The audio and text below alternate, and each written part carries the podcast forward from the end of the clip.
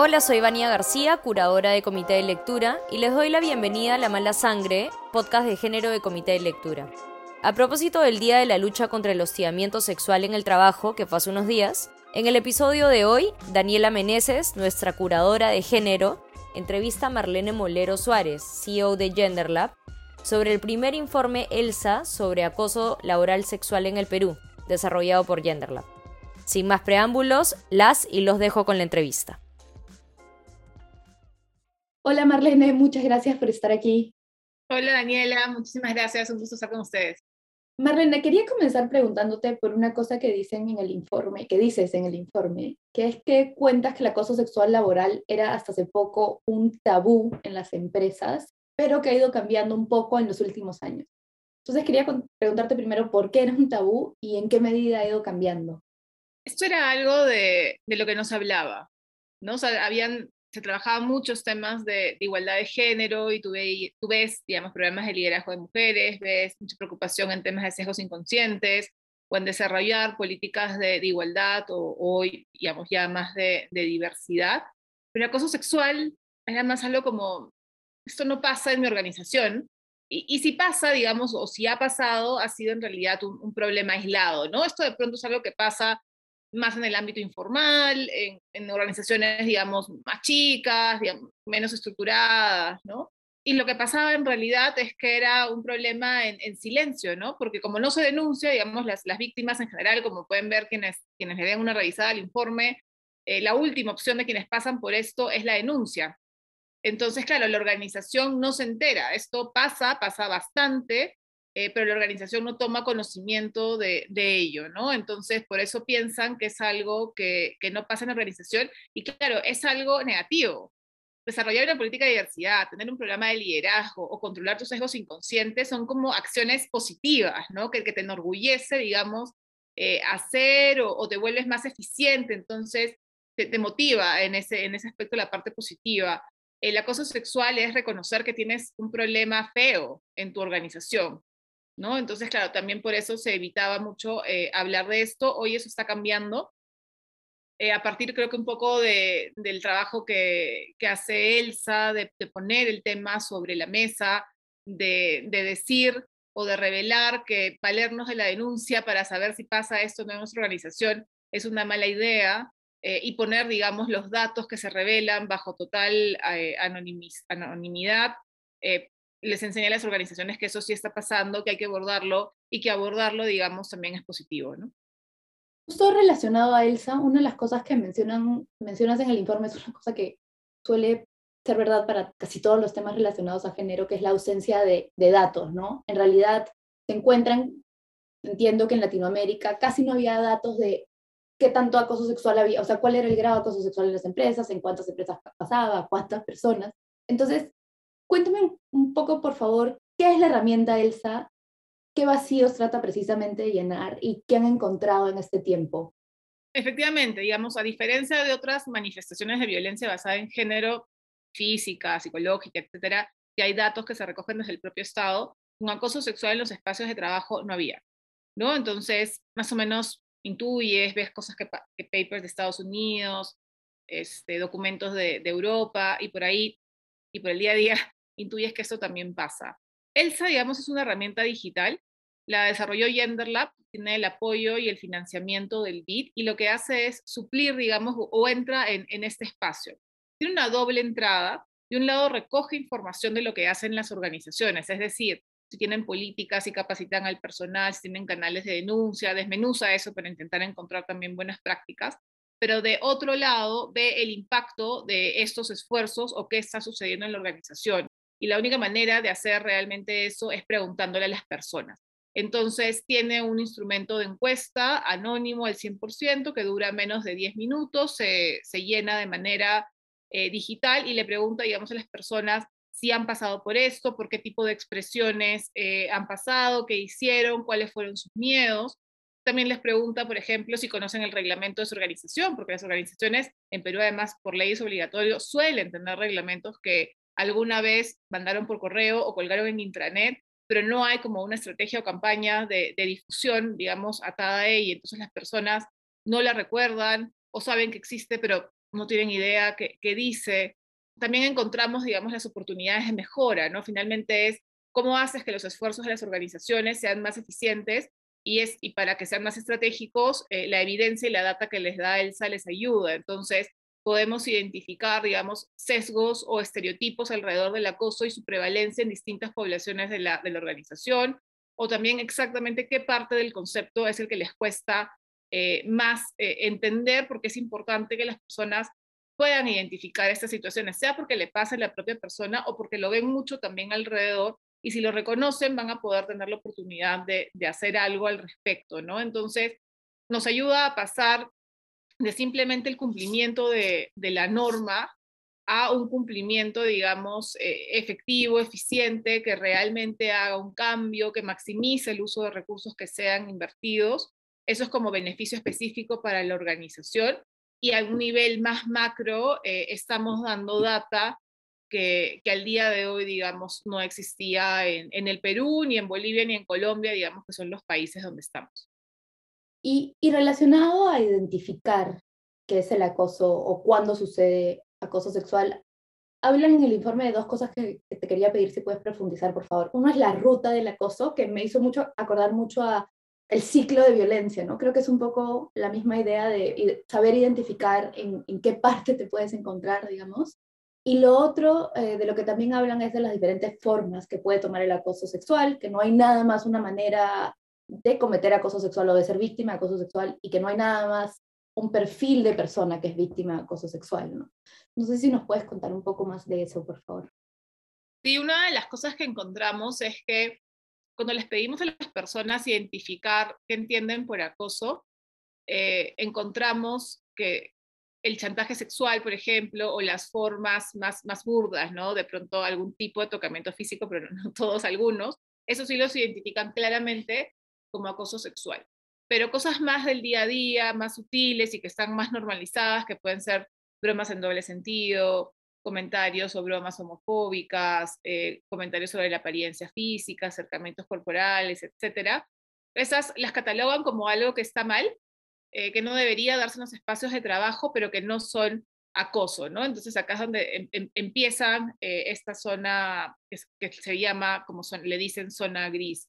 Pero el acoso, como otras formas de violencia, digamos, no va a comenzar directamente, o, en la mayoría de casos, digamos, no va a comenzar directamente con el chantaje sexual, ¿no? Sino que va a comenzar de manera muy sutil. Hay que pensar como en una espiral, ¿no? Que empieza con eventos aislados eh, de, una, de un impacto, digamos, limitado y que cada vez se van volviendo más frecuentes y cada vez se van volviendo, digamos, eh, más invasores en, la, en la otra persona.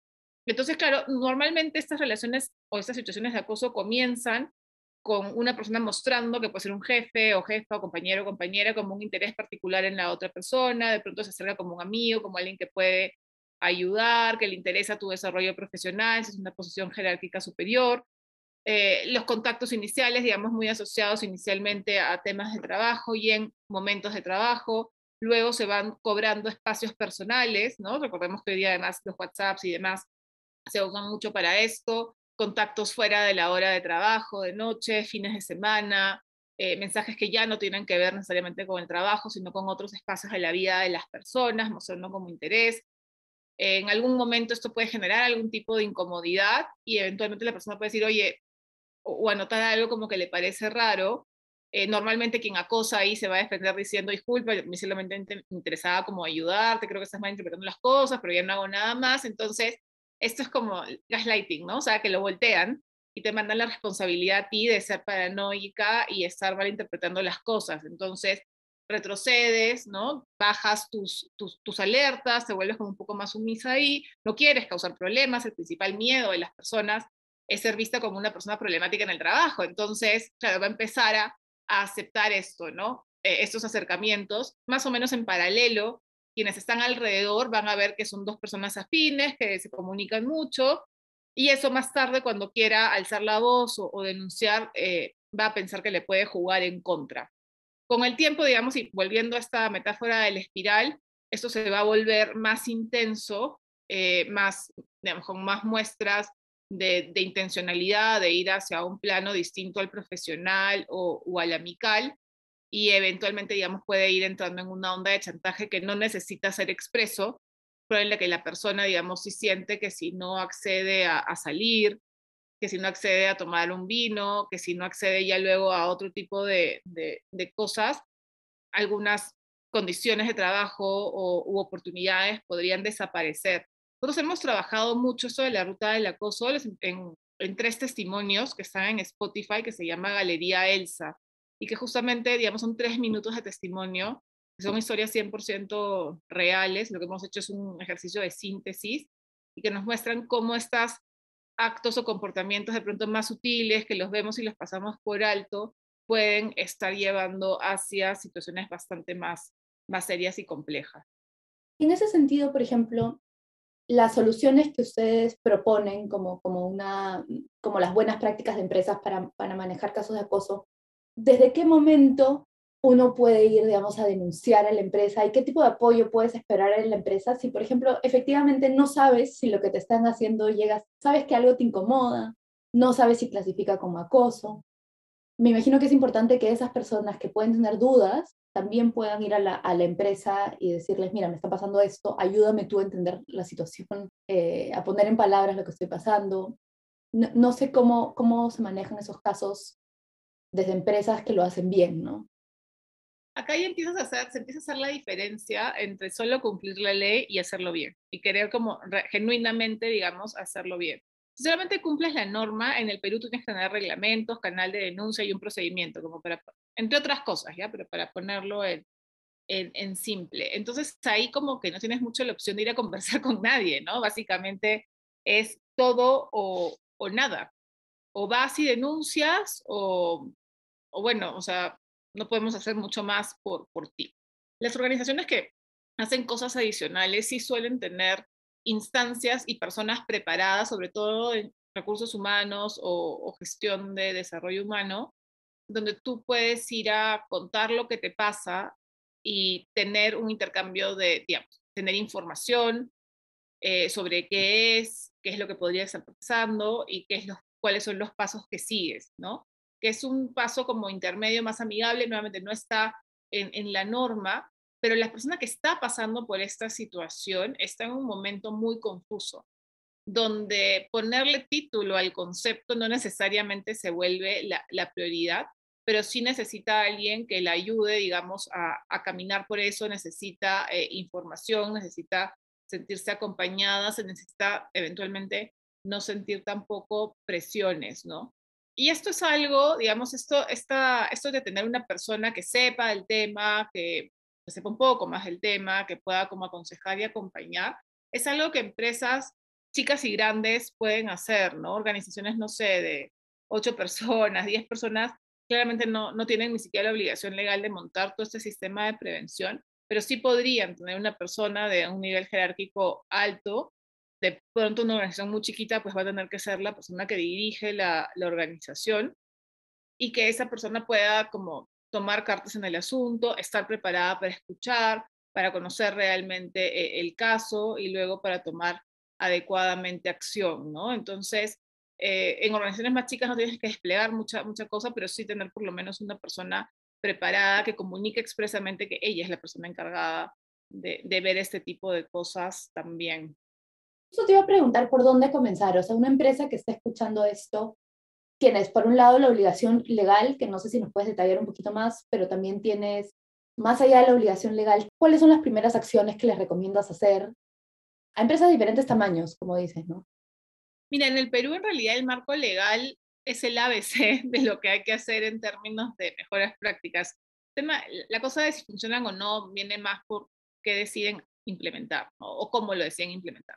Pero legalmente una empresa, digamos, debe tener un reglamento, debe tener un procedimiento, un canal de denuncia, debe capacitar a, su personal, eh, debe, si tiene más de 20 personas, debe tener un comité de intervención frente al acoso sexual y debe capacitar especialmente este comité y debe hacer un diagnóstico anual, ¿no? como el que hace ELSA, es, es obligatorio en el caso peruano hacer un diagnóstico anual.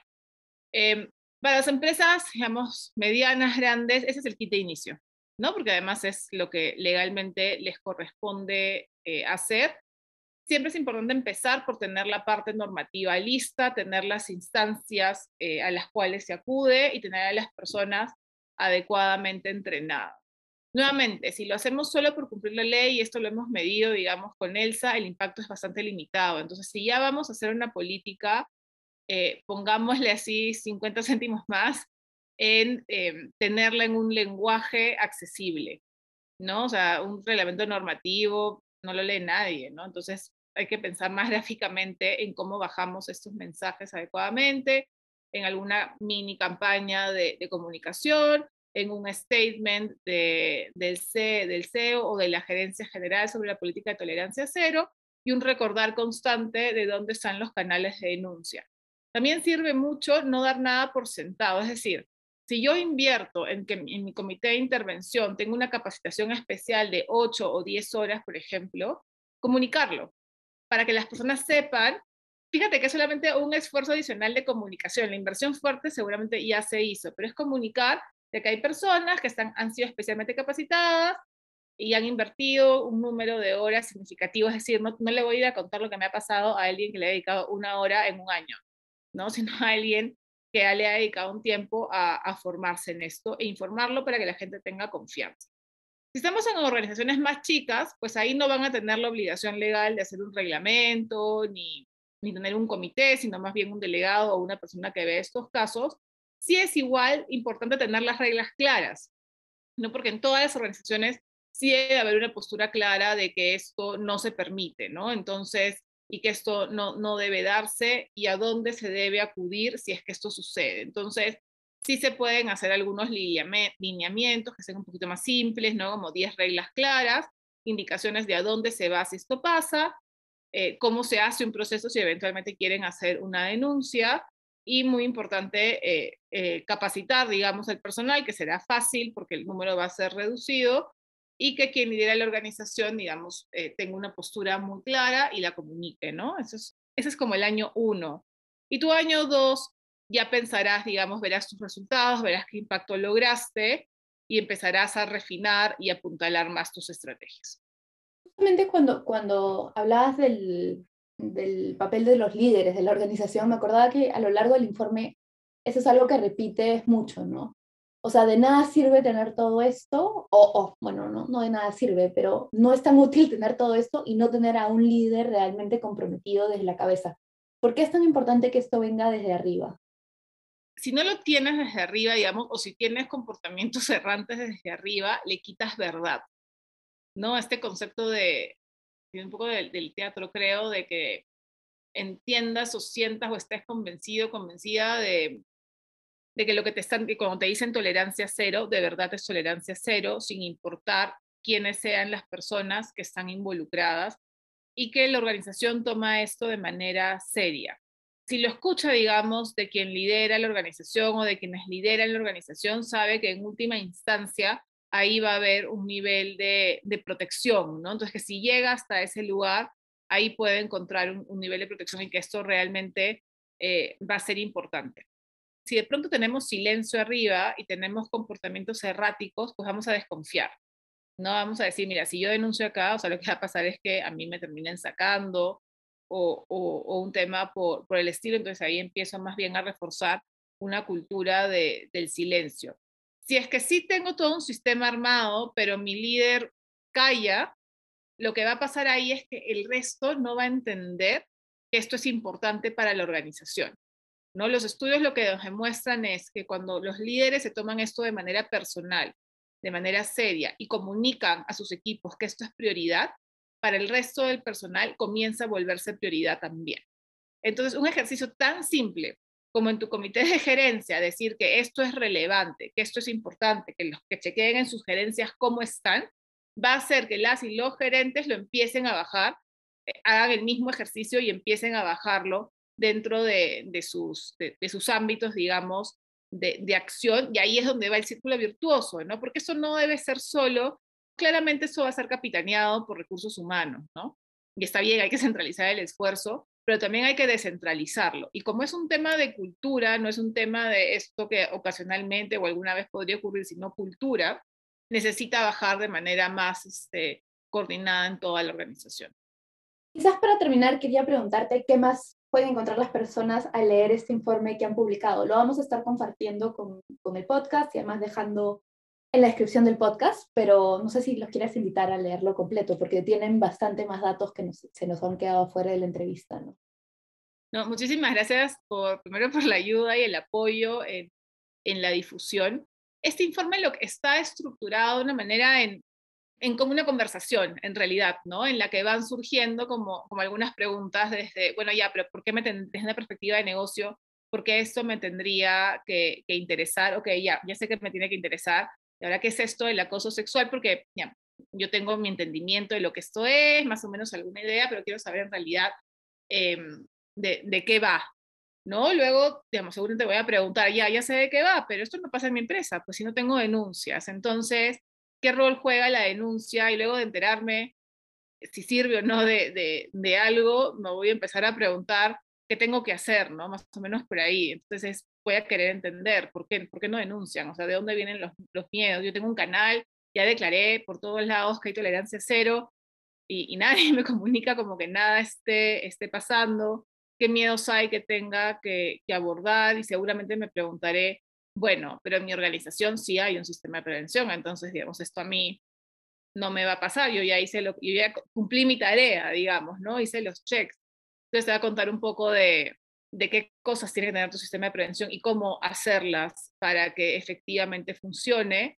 Em, y luego cambios un poco de, chips, ¿no? De, de, cosas que después del sistema de prevención, cómo abordar eso dentro de la organización, si lo vemos como aislado, si lo vemos como cultura, y, termino con una parte que a mí me gusta mucho, que es sobre el rol del liderazgo, ¿no? Entonces, es estructurado de una manera en, que conversas con el informe, eh, no es pesado, es ágil, eh, está como lleno de data, tiene recursos adicionales a cosas que recomendamos leer, que, que, también son ágiles, o a Galería Elsa, que es este podcast de los testimonios que te ayudan a, a entender. Entonces, no está construido como un documento teórico, está construido como un documento con mucha data, muy práctico y que hemos intentado que fluya como una conversación. Muchas gracias. Con eso los quería dejar para recomendarlos a, leerlo. Así que gracias Marlene por estar acá y por el informe que en verdad ha sido súper interesante de leer. Yo he aprendido un, un, montón de cosas que no sabía y un montón de datos que también han sido bien útiles tener, la verdad.